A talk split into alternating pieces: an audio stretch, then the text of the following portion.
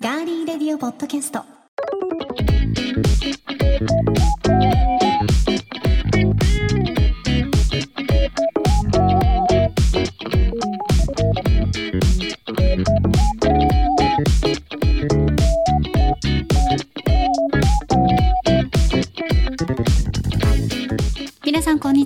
12月30日金曜日です。いかがお過ごしでしょうか、まあ、今年もねあと残すところ今日と明日で2日で終わりということなんですが、えー今週12月27日火曜日には今年2022年いろいろなことがあったということで上半期出来事をピックアップしてお送りしました。ただ非常に長かったので今日は下半期どんな出来事があったかをピックアップして少しずつ振り返っています。では聞いてください。どうぞ。さあ2022年さまざまな出来事後半戦でございます、はい。後半は7月から少しずつピックアップして振り返っていきましょう。前半でも相当なボリュームになっちゃってますけど。大丈夫ですか？疲れてないですか？ね。僕は大丈夫なんですけど聞いてる皆さんが そうですね。大丈夫皆さん、あの疲れたら、はい。明日にしてもらってもいいですよ。後半は、はい。はい。1か月ずつ1日ずつ聞いてってもらってもいいですよね。全然それでも、はい、はい、大そうするとこの冬のお休みの間が持つんじゃないかと、はい。では参りましょう。7月です。KDDI 全国で通信障害。これな、はい。ね。はい KDDI の携帯電話の通話やデータ通信が利用しにくくなる障害が発生しました。うん、最大3915万回線に影響し、はい、すごい数ですね。ん、過去最大級の通信障害となりました。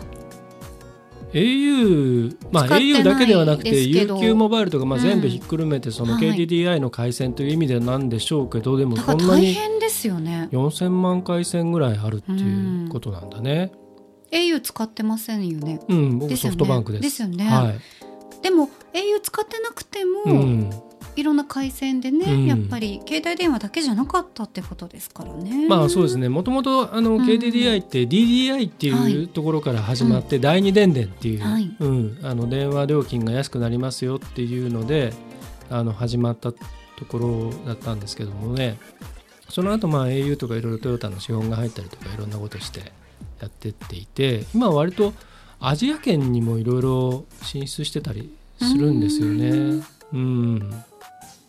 まあ大変ですよでもこうこれって。いやこう連絡がつかないっていうのがね皆さんうんお仕事されてる中でもそうですし、そうですあとはね。銀行だったりとかねうん回線入ってるところは会社自体がねそうだね。大変だったっていうのもありましたね。ニュースガリレで取り上げた時にちょっと話したと思うんですけど今ほらあのースマホでいろいろやっちゃうでしょ、うん、例えばペイ的なものはいはいはい。もね、うん、そのバーコード決済だったりとかあとえっ、となんだあの、えーまあ、電車乗ったりとか、はい。あとはライブの電子チケットとかね、使えなくなっちゃって大変だったっていうのありましたしね。そういうのが出てくるから怖いようんね。そうですね。はいそして7月こちらも、えー大きな衝撃でしたね。はい、安倍元首相が撃たれ亡くなりました。9月には国葬も行われました。えー奈良市で7月の8日、参院選の応援演説中だった安倍晋三元首相が無職の男性に銃撃され死亡しました。えー男性は母親が多額の献金をした世界平和統一家庭連合旧統一教会を恨んでおりつながりがあると思った安倍氏を狙ったと供述。9月には安倍元首相の国葬も営まれました。うーん。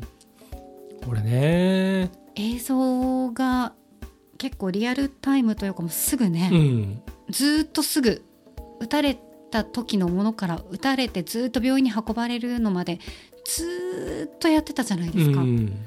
結構衝撃でしたね。うん。であの作られた改造銃みたいなものも衝撃的でしたし、うん。なんであんなに手薄になってんのっていうね、うん。不思議もありましたし、うん。まあ、これも「カズワンの事故とは違いうんますけど、いろんな要因が重なっうん。て起きてしまったんじゃないかって私は思うんですけどうね。ん、いやそうの通りだと思いますね。あとよく足立さんがね昔から言っていた、政治と宗教というのがうん。本当にここまでうん。明るみにうん。出ることになった事件のね、一つなんじゃないかと思います。うんあのまあなんていうのかな。そのこのこの事件のその背景的なものとかそのまあ例えばあの刑事上どうだああだとかっていうことはあのもちろんいろいろあるし思うところもあるんですけれどもあのなんていうか日本という国のそのいろいろなもの価値観も含めてうん。世の中のシステムとかいろんなことあと国民のそのそれぞれの思考だったりっていうことがなんかここまでそのんなんかあのうんバラバラになっちゃっていたんだっていうことかなって僕はちょっと思っていてあのつまりその、うん、誰も議論をしないままいろんなことが動いていってで世の中こうなってるからっていうことに対する諦めが世の中にもいっぱいあってだからその変わるものも変わらずにで変えてほしくないものはどんどん変わっていってしまってっていう。でそこに対するそのどう諦め感とか無気力感とかっていうものがある中でどんどんどんどんなんかおかしなねあの世の中になっちゃってるじゃないですかはっきり言って。で世界的なこういうそのパンデミックもそうだしその経済危機もそうだし戦争のこともそうだしいろんなことがあってもなんかねずっとなんか居心地が悪いんですよねここ23年。であのでそれに対してこのね、まあ、僕らも含めてなんですけどあの常にそればっかり思ってるわけじゃないしうん。常にそればっかり発言してるわけじゃないし、はい。個人的には楽しいこともあればなんかすごいつまんないことで腹立てたりすることもあるしあのいろんなことがある中であの僕自身もそうなんですけどなんかこう気持ちのバランスがちょっと時々取れなくなる時があるんですよね。これ言っていいのかなとか、ううんん。これこうこう思っていいのかなとかねだそれ自体が本当はダメなんでしょうね。もっといろんなことをちゃんとこう感じたことをちゃんとこうなんか出したりとかね。しながら。でちゃんとこう行動にもちゃんと表していくっていうかね。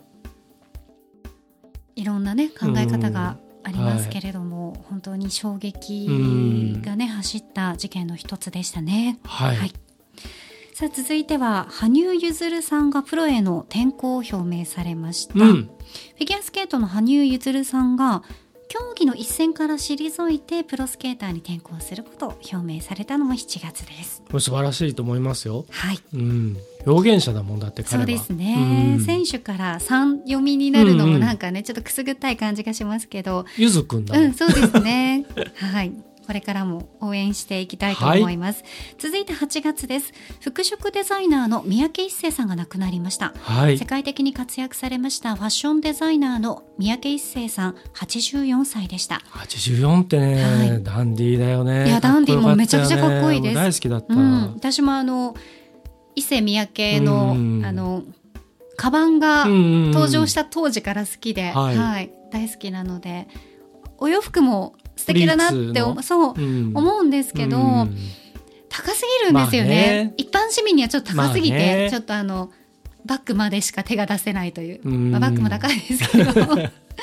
はい。そして、はい。えー日本を代表するファッションデザイナーといえば森花江さんも、はい。この8月11日に96歳でお亡くなりになりました。96歳か。うん。でも本当にこのお二方は、あの本当にすごい人たちですよね。すね。日本のそのファッションをここまで世界に広めていったっていう、うん。ですね。はい。私の高校の制服は森花江さんがデザインしたああそうですか、はい、制服でした。はい、三宅一生さんってあの広島出身で被爆者なんですよね、うんこの人ね。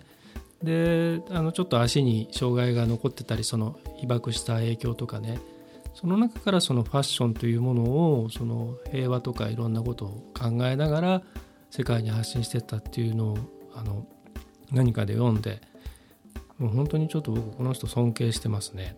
本当にあの考え方もそうですけどうん。新しい、そのなんて言うんですかね黒だからうん。シンプルとか、うん。あのなんていうのかな明るい色が着れない人がだから黒を着るとかじゃなくて、黒の中からもたくさんそのシンプルではないうん。うん派手なうん。ものをうんね、うん。こう作り出せるんだよみたいなことを三宅一生さんがあの言われたりとはい。かしてるのは私も何かで読んだことありますけど、うんそういうところはちょっと幼児山本さんとうんかと通ずるものが。シンプルな色から生み出すうん。斬新さとかを持たれてる方が、うん。またこうやってお亡くなりになるのちょっと残念だなとは思いますね。そうですね、うんそれを受け継いだ人たちがこれからまたどんどん世の中を変えていってくれるといいなって、ね。ちょっとあの何様だという発言ですけどそう思いますね。まあでもね、はい。そのブランドが好きだった私とかからすると、うんそれは本当にいきなり形が変わったりとかするのは嫌だなと思いますけどね。はい。さあ続いてスポーツの話題ですよ。はい。8月、うん、大谷翔平選手ベーブ・ルース以来の2桁勝利2桁本塁打です。すごいなすごいですね。本当かっこいいよね。はい、104年ぶりのうん2桁勝利2桁本塁打。はいで10月には同一シーズンでえ規定投球回と規定打席の両方に到達したんですよ。はい。これは現在の大リーグ史上初の快挙となりました。うんまた来年が楽しみ。楽しみですね。であの WBC も楽しみ。ね、はい WBC だってあのあのメンツがすごいことになりそうですよね。だってダルビッシュさんも出るし、うん。鈴木さんもね、うん、さんもなんかね。参加するようなあとはそ感じのですよね。栗山さんがどこまでそうですね。栗山さんはやってくれるんじゃないかなというふうには思うんですけど、やちょっと楽しみですねこれ楽しみです本ね当に。うん、はい。そして同じくスポーツでも明るみになった事件がありました。はい。東京オリンピック・パラリンピックの汚職、うん。組織委員会の元理事長らが逮捕されました。まあ、これは今現在もずっとね、うん。まだまだ続いているので、まあ、内容に関しては、まあ、私たちも番組内の気になるニュースで取り上げたこともありましたけどね、はい、東京地検特捜部が東京オリンピック・パラリンピック大会組織委員会の高橋元理事を受託収賄容疑で逮捕ここから始まりましたね。はい。えー大会のスポンサーだった紳士服大手の AOKI ホールディングス側から賄賂を受け取った疑いです。うん。創業者ら3人も贈賄容疑で逮捕され事件は出版大手の角川などにも広がりまして、えー計15人が起訴されました、えーまたその他にも大手広告代理店の会社などね電通などが独占禁止法違反容疑でこう捜索されたりとか、うん。まだまだまだまだ終わってないですね。そうですね。高橋元理事は何回逮捕されてるんだっていうぐらいん。もう今年中にたくさん逮捕されてますけどね。そうですね、うん。あの本当そさっきもちょっとちらっと言いましたけど、はい。そのスポーツの今年1年の振り返りのダイジェストの映像を見て、もう本当にこう僕まああのもともとね太田さんもそうだけどスポーツ好きだし、やってましたからねアスリートのねそういう姿学生の頃からね。好きじゃないですか。はい好きです。で気持ちもすごくわかるから、うん。だからその人たちの姿を見ている時にこのニュースのことを思い出すと本当にもう腹が立って腹が立ってっていうう、ん。スポーツを冒涜してかつ食い物にしてでめちゃくちゃにしてっていう。でそのそうですよね、うん。その全てにつながってますからね、うん。お洋服選手が着るお洋服だったりとか、うん。それをね、うん放送したりする、うん。ねうん。ところにも行ってるわけでしょ、う。ん。ねえ。だからそれこそその青木のその工場の人たちは一生懸命誇りを持ってやってたと思うんですよ。それはそうですよ。オリンピックの選手が着るものだとか、うん、こう入場行進の時にねみんな来たりあと記者会見の時に来たりとかっていう。素敵なお衣装でしたしね、うん。はい。で多分そのね社員の人たちとかはまあはっきり言ってその例えば電通の一社員の人だってプライド持ってやってる人もいると思うんですけど、うんうんたった一人とかたったな数人のこういう本当に悪人によってその全てがねあのその何だったんだっていうことになるじゃないですか。本当にねあのその例えば内村航平さんとかその今年、まあ、その松山英樹さんとかいろんなその平野さっきも言いましたけど平野歩夢さんとか、はい、あとパラアスリートでも僕の大好きな国枝慎吾さんとか、はい、あと小平奈緒さんとかいろんな、まあ、今年引退した人とか活躍した人のことをこう見ているとね本当に腹渡が煮えくり返る思いがしますね。はい。では続いていきましょう。はい。えー、政府が新型コロナの全数把握を見直しです、うん、政府はすべての新型コロナの感染者を確認する全数把握を見直し知事の判断で対象を重症化リスクの高い人に限定できる仕組みを導入すると発表しました。これを受けて10月には新型コロナの水際対策も大幅に緩和されましたね。これ8月だったんですよ。数を見直しましょうと。ねえ、うん、まあ結局その誰も経験のしたことがないことだから最初はもう手探りでいろんな施策もあったと思うんですけど、まあそれがそのいろいろねあんまり役に立たないものだったということもあったりとか、まあそれも含めての見直しもあるんでしょうけどね。はい。では続いて9月です、はい、イギリスのエリザベス女王が亡くなりました。96歳でした、はい、ね立派な人でしたね。世界に影響を与えた女性の一人ですよね。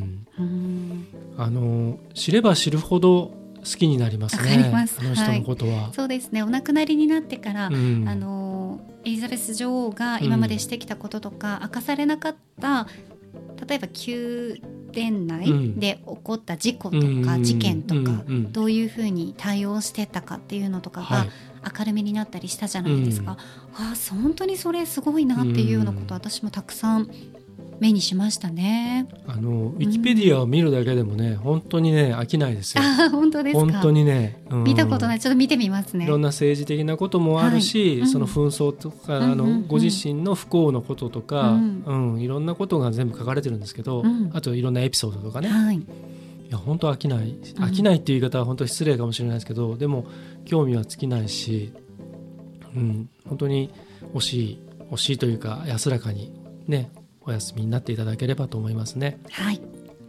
えー、同じ9月には西九州新幹線が開業しました、はい、佐賀県と長崎県を結ぶ西九州新幹線。これおよそ66キロ間なんですけど、23日9月23日に開業しました、はい、さあ続いて10月です、はい、え10月から産後パパ育休、うん、この産後パパ育休制度がスタートしましたよ、うんなんか滑舌の訓練みたいな。そうですね。産後パパ育休。産後パパ育休。育休がうまく言えないんだよな。育休が言いづらいんですよね。父親が生後8週までに2回の育休を取れるようになったんです、うん、いやもうこれどんどんこういうことはね、はい、お母さんだけに押し付けてはいけません。いや本当そうですよ、うん、あの、えーと、名古屋の CBC という放送局があって、はい、そこの大人気男性アナウンサーの若狭さん。若狭さんがね、はいこれを宣言して取ることに。いやもう素晴らしいです。ああいうね、うん、あの本当に表に出てる方が育休取りますっていうと、うん、他のいろんなねこれからパパになる方たちが取りやすいと思うんですよ。そうですね。うん、はい。でそれをこうなんか別になんかなんて言うんだろう。ミーハー的にそれをかっこいいと思って、うん、そのじゃあ子育てをしよう。じゃあそのためにまあ子育ての元を正せば出産ですから、うん、子作りとかいろんなじゃ結婚とかってどんどんなるじゃないですか。そういうふうになるといいなって思いますね。そうですね、うん、はい。さあ続いて10月もですねたくさんのニュースがあったんですが、はい、こちらも悲しかったですね。アントニオ猪木さんがお亡くなりになりました、はい、元プロレスラーで参議院議員も務められましたアントニオ猪木さんが79歳でお亡くなりになりました、はい、またザ・ドリフターズのメンバーとして活躍したタレントの中本浩二さんが神奈川県内の病院で亡くなりました。81歳でした。だましい事故でしたねこれは。そうですね、さあそして、えー、私たちの生活にも影響が出始めたのがこの10月です。物価が高騰商品の値上げが相次ぎました、うん、えー、値上げラッシュがこの10月の1日からね、ピークを迎えてここからスタートしたものが多かったということですね。はい、えー、さらに経済関係でいきますと32年ぶりの円安1ドル150円台まで下落しました。はい、これはですねバブル期の1990年8月以来およそ32年ぶりの円安水準を更新したということです。はい。はい、うん。嬉しいニュースでいくと、はい。ヤクルトの村上選手が56号本塁打三冠王に輝いたということで、素晴らしい。はい。史上最年少22歳で三冠王に輝きましたし8月にはプロ野球の新記録となる5打席連続本塁打も達成してたんですね。いや本当にこれすごいですよね、はい。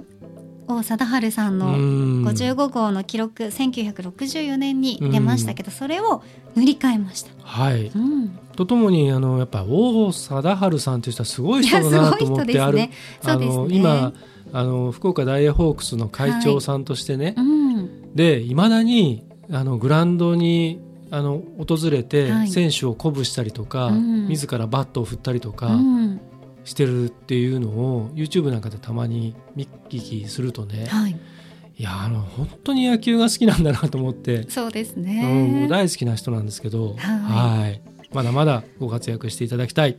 はい。では11月に参ります。はい11月はもうこれですね。うんこれが素晴らしかったです。サッカーワールドカップで日本代表が熱戦を繰り広げてくれました。はいはい。どうなったかっていうのはもう皆さんご存知だと思いますので、ね。はい。まあ、クロアチアとの決勝トーナメント1回戦では PK 戦の末に敗れ史上初のベスト8進出は叶いませんでしたけど、うん。グループリーグではね、うん。初戦でドイツに勝ちましたしはい。コスタリカには惜敗しましたけどスペインにも勝ちました、うん。2大会連続で決勝トーナメントに進出してはい。ね。今回の結果だということですがはい。ね。うんこのワールドカップのその足立ディレクターの感想については、はい。皆さんあのエアファックを聞いていただいて、はい。そうです。もうこうだよああだよってね、熱く語ってええ。いらっしゃいますけど、はい。ガリレディの中では、うん。あの森保監督素晴らしいという話もね、うんうん。足立さんしてくれましたけどはい。短くギュッとまとめて感想どうぞ。はい。ギュッとですよギュッと、うん。もうだいぶ長くなってますから。ですね。はい、はい。あの本当にね今大会は結果的には大変楽しむこと楽しかがった最後できました。まで楽しかったです、うん。本当にもう決勝戦も良かったですよね、僕は、うん。まあフランスが優勝っていうのをずっと言ってましてたけど、ね。はい。はい、それは今でも変わってません。アルゼンチンが優勝しましたけどね。ええ、あれでまあうん。アルゼンチンが勝って、まあ、メッシがあの、ね、脚光を浴びてまたね、はい。で世界中から称賛されてっていうところには僕もあの一緒になって拍手は送りたいんですけど、うん。チームとしては僕は、まあ、アルゼンチンよりフランスに勝たせたかったなという。結局あの、まあ、結局ねこれもいろいろどうしても後にいろいろついてきちゃうんですけどアルゼンチンってほら優勝した後にいろいろ味噌がつけまくってるでしょ。あのいろんなことで味噌がつけまくってる、うん、味噌味噌をつけまくってるんですよ。いろいろね。で、うん、そういうところはちょっとなと思ってしまうところがあってうんだから、まあ、勝たせたくなかったんだよみたいにどうしてもなっちゃうので。はいということででもあの本当に素晴らしいあの楽しませてもらいました僕は。はい本当に楽しかったです、はい。また次のワールドカップ楽しみですね、はい、はい、そして11月には、えーセブンアイ・ホールディングスがうん。傘下のそごう・西武を売却はい。しました、これも足立さんにね前話していただきましたけど、うんうんはい。これは気になるニュースで取り上げたのではい。アメリカの投資ファンド、えーフォートレス・インベストメントグループに売却されたと、はい。売却されたんですよねもうね、うんもうされましたね。うん。もともとあの、う西武セゾングルうんうんープとして、その声優も傘下にはあったんですけど、その声優はもうとっくにあのアメリカのウォルマートに売却されて、うんでさらにウォルマートに楽天が資本参入したことで、楽天グループとしてもその加わっちゃったんですけど。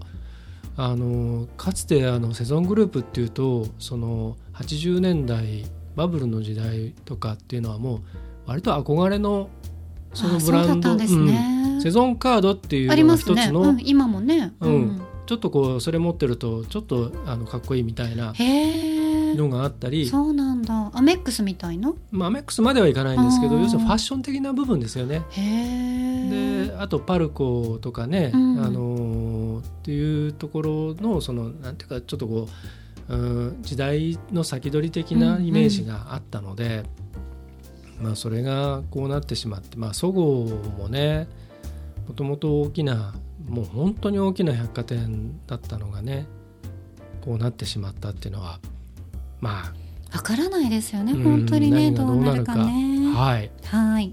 そして今私たちが生きているのは2022年のはい。12月うん。でございますが、はい。はい。まあ12月もちょっと悲しいニュースがありました。私大好きな俳優さんだったんですよ。はい俳優の秋武城さんが、うんえー75歳でお亡くなりになりました。はい秋さんはおよそ2年前から大腸がんとの闘病を続けていたということですね。うん大腸がんで戦われていたということ自体を、うん秋さんは元気なままで、うんあのんんもう一回戻ってきたいからと隠されてたそうなんですよね。そうですね、うんあのー本当にねこの秋武城さんがあのいろんな映画にも出演されていて、でドラマにも。そうなんですよ。私、あのうん。ドラマで、うん。あのアキさんのなんか NG 集みたいなやつとかにもよく出られてたんですけど、うんはその時に山形弁がうん標準語に直すのがめっちゃ難しいって言って、はい。人を怒る時にもうん。すごいなまっちゃうみたいなことを言われてて、えええちっちゃい頃にそれ家なき子の時えにはい。見たんですけど、うん。まだそんなに私もね、うん。あの大人になってなかったので、うん。なんかこういうこのままの人がいるんだってすんごい怖はいい。イメージのええ。役をされてたけど、はい。あ笑ったりとか、うん。こういう風になんかちょっと山形弁でなまってたりとか、うん。すごい可愛らしい女優さんなんだ俳優さんなんだっていうのが最初好きになったきっかけですね。はい、あのねあのアキさんはね、うん。あのもともとその日劇とか、うんうんうん。まああのいわゆるそのヌードダンサーとかうんうんうん。やっていたりとか、そうダンサーさんだったんですよね。そうそうそう。もともとねなんか宝塚に入りたかったんだけど入れなくて。で結局でも踊りが好きで。うんであのーそういうお仕事を最初はしていてでそこからあのーえっと当時のテレビの深夜放送って割と普通におっぱいとか出してたんですよね。あの、うん。その出演者のはい。女性の方々とかが、普通に？うん。普通に あったんですよ昔は。それ。は足立さんが小さい頃とかですか、でああすごい。その当時にアキさんが、うん。そのなんていうかダンサーとしてちょっと面白いあの山形弁でねバーって言ってすごいあのセクシーでエロチックなそのポーズを取ったりした後にオチを言うみたいなですごい強烈な印象があってうんうん、でそれがね最初出たところらしいんですよね。へえ。それがあの今村翔平監督に見初められて「あの奈良山節子」っていうすごいあの、ね、海外でもすごい評価された映画で尾形健さんの、はいそのその連れ合いかなんかの役で。うん。でそれが、まあ、銀幕デビューというかね。でそこからもうそれこそドラマでは朝ドラも出てるし大河も出てるし。本当にねあの素バラエテ晴らしいィーでも活躍されましたしうんそうんね。すごいいい人でね、うん、僕も好きでしたねこの人は。そうですね。ご冥福をお祈りします、はい。さあ少しずつ2022年前半後半に分けましてピックアップしてきましたが今年もはい。さまざまなことありましたね。うん。うん。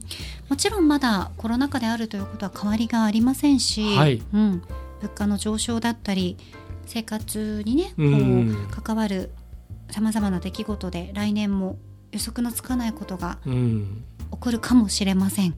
まさにね、うん。混迷の時代っていうのがもう本当そうなっちゃったのね。が本当ですね。ねえ。もうだってそれが現実だもんね今ね。先が見えないですね。いろいろとね、うん。あの見通しが立たないというのか、うん。これがこうなってこうなりますよみたいなことうんがちょっとまだねうん。わからないことがたくさんありますし、うん。より不安になっちゃいますね。期待が持てないっていうのが一番辛いことだとそう思うんですよね。ね。人にとってその希望がないうん。とか、明るい兆しがないっていうのは一番ねちょっと来るかもしれないですね。うん。あとねあの昨日僕ちょっとたまたまその仕事のその現場であのまあえっと小学生と中学生のお子さんを持ってるそのお母さんの人とちょっと話す機会があって、ええええでやっぱりいまだにその学校の給食ではみんな同じ方向を向いて黙食らしいんですよね。なんかもう黙食が解禁されたところもね結構あるみたいですけだからどね。それが結局そのここあの学校は良くて、うん。ここの学校はダメっていう状態が今起きてる。で起きてるじゃないですか。うんでそうするとその、えー、と黙食でしか給食が食べれない学校の子たちっていうのは、えー、と食べ終わるともうすぐマスクするとかっていう形らしいんですよマスクして喋る。うんうんうんであのでその子たちからするとそのマスクを外していいって言われても絶対外さないんですってうんでマスク外すぐらいだったらもう行かないとかっていうようなこともあるらしいんですよ。やっぱ怖いんでしょうね。そうですよね。とともにその要するに子供たちにそれを強いてるわけじゃないですかこういうルールだっつって。うんでも大人はもう普通に僕らもそうですけどその会食とかになったらもうね普通に会話して普通に食事してでマスクしなしないしっていうのがあってそれがもう子どもたちはもうみんな知ってるわけですよねその状況を。ってなると誰が大人の言うことなんて聞くもんかっていうことにもなるわけですよ。うん大人だってもうやってんじゃんってねえ私たちにはダメっていうくせにやってんじゃんっていうこともあったりとか。でそういうのを話してたんですか？であとその、えー、と卒業アルバムとかにしても、結局マスクしてない写真がほとんどないとかね。であとそれと同時にそのえっ、となんだ？あの一人一人の顔写真は加工ししないんだったら出さないでくれっていう子がいたりとか要するに写真をねはい。加工しないじゃないですか普通。普通はしないですね。うん。ああいう卒業写真とかうん。普通に、はい加加工はしない。工してない写真を出されるぐらいだったら死んだ方がマシだみたいな。えはい。そういうのもあるらしいんー、ですよ。それを聞いたんですね。うん。へえ、それはちょっと初めて知りましたけど。っていううん。そういうのをこう聞いていくとあの本当にこのなんていうかまあ SNS の影響でしょうね。うんそう。多分そういうこともあると思うんですけどうん。もう小学生がそういうことを言い始めちゃってるので、うん。まあ、全て手のひらで今情報が得られますからね。うん。もちろんそれはねあの正しいことも間違っていることもあると思うんですけど、うん。だからそのなんかねこう示してあげられないかなってびりきながら思うところがあありますね最近。なんかこういやそういうことだけじゃないんだよっていうこととか、まあ、自分たちのそのいろんなことも含めあのいろいろ正していかなきゃいけないことも正していいくんですけど自分たちのね。うんうん。うん。なんかちょっとまとまらない話になってますけど、大丈夫ですか？はい。はい。だからそういうのをちょっと思う年末ですね、来年に向けてだから何か変えていけるとしたら何があるんだろうって。要するに自分がね何かできることがあったりすればやりたいなっていうのはちょっと思い始めて。子供たちのために。ううん。んまあでもね取り組みとして一つ何かうん。浮かんだアイデアをねアクション起こすっていうことも大事かもしれないですね。そうなんですはい。小田さんはどうですか？ん何がですか？その、えっとうんこの1年をちょっと振り返ってみて来年に向けて。そうですね。まあ来年は楽しい一年を過ごしたいですかね。うんもっと。うんうん、なんかその今年は本当にちょっと何ですかね、まあ、あんまりいい一年だとは自分の中で思わなかったので、うん仕事がしゃべる仕事をさせていただけるねことのありがたみを再認識した年にもなりましたし、それが特にイベントであのいろんな人前にまた立つっていうのは楽しいなっていうふうに思ったことがね、今年は強かったですけどそれ以外は、うん。まあ、そんなにあの何かよいいことあったかなっうんていう感じではなかったので、ううん。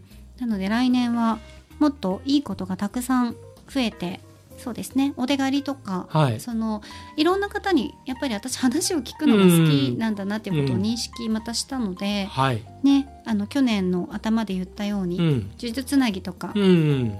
なかなかスタッフさんが忙しいのでやってくれないですけど 頑張ります。はいあのやっていきたいなとは思っておりますけどね、そんな感じですかね。僕が頑張んないと。あそうですね、はいスタッフさんあの他はい。引き連れて、はい。はい、よろしくお願いいたします。はい。頑張ります。はい、なので明るいニュースがたくさんある新しい年に、ね、なるといいですね。はい。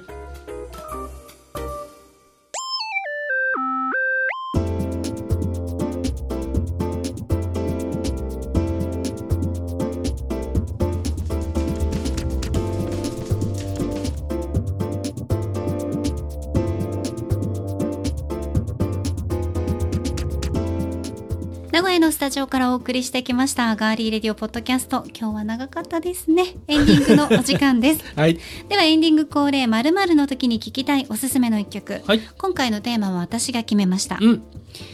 まあ何にしようかなと思ったんですが、ええ。まあ今年ももうすぐ終わるということで、うん。大晦日。はい。何がありますかとうん。いうことで行く年来る年の前にはい。紅白見ますよね、はい。まあ紅白見たりまあザッピングしたりしてね、はいはい。見るじゃないですか、回りくでえ生まなれてくるでしょ？そうなんです。まあ紅白で、はい。あなたが見る今年楽しみにしてるアーティストは誰ですかっていうようなね、こと結構聞かれたりするので、うん。今回のテーマ。はい。今年の紅白で楽しみなアーティスト。ということにしました。なるほどわかりました。なので、うん。今年の紅白で実際にそのアーティストがうん。歌われる演目で、はい。演目。歌。演目曲目で。わかりました。すいません。裏方ながら演目って出ちゃいました。失礼いたしました。わかりました。はい、はい。では行きましょう、はい。今回のテーマ今年の紅白で楽しみなアーティスト。先行足立剛。安全地帯。I love you から始めよう。こちらを選ばせていただきました。はい。玉置浩二さんだけじゃなくて安全地帯で楽しみ、うん。37年ぶりの出場。いだそうなんですけど。でもね先日ねうん。はい。残念ながらあの12月17日にドラムス担当の田中裕二さんがお亡くなりになって。はい。あのえっと今年あの安全地帯は40周年なんですよね。うん。で玉置浩二さんはソロデビュー35周年ということで、でずっとあの記念コンサートもやっていたんですけどそこもあの出演を見合わせていたんですね。であのサポートのドラマーの方が入って闘病されてたんですかね。そうなんですよ。であの残念ながらということなんですけれどうん。も僕本当に安全地帯はデビューの時から大好きなバンドでしたのであの今回のこの、えーまあ、特別企画として出演ですから赤組とか白組とかではなくてあの企画枠で出演されるそうなんですけどこの「ILOVEYOU」から始めようという曲は本当にあの僕この歌も好きなんですけれどもね。出演は楽しみですね。はい。はい。ということで今年の「紅白」で楽しみなアーティスト高校幸田沙織。Saucy Dog シンデレラボーイ。おーなるほど、はい、初登場ですね、は Saucy Dog の名前は、まあ、今年、まあ、去年とか今年とかたくさん聞いたよっていう方もね、あまり知らなくても多かったと思うんですけど、はい。 Saucy Dog っていうこう名前のバンド名の由来は、あのスヌーピーがうんうん。好きなんですよ。はい。でスヌーピーから来ていてスヌーピーのようにこうあの生意気でもたくさんの人から愛されるようにっていうことでバンド名このサウシードッグってうんういう、ん。生意気なっていうね、はい。はい。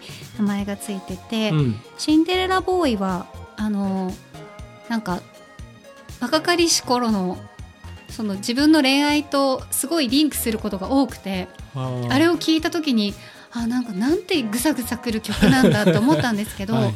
そのちゃんとそれを男性が歌うことによって、うん。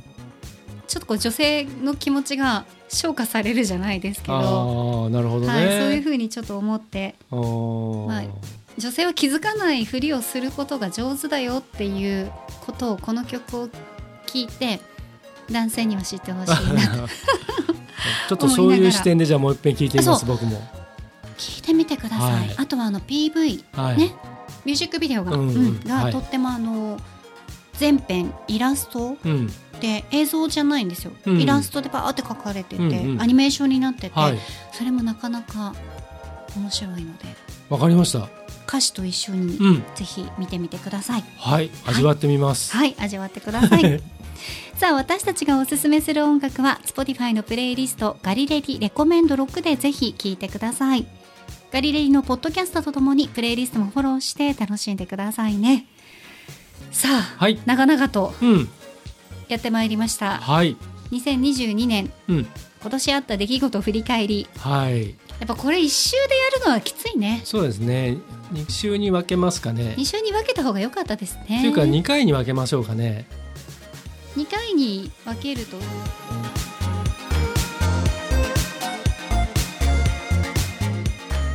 さあ皆さん今週もそして2022年もたくさん聞いていただきまして本当にありがとうございました。皆さんにとって2022年どんな1年になりましたでしょうか。来年もねたくさん笑って一緒に皆さんといい時間過ごせたらなと思っています。本当にありがとうございます。ガーリーレディオポッドキャストここまでのお相手は？ディレクターの足立でした。そして私高田沙織でした。では皆さん良いお年をお迎えください。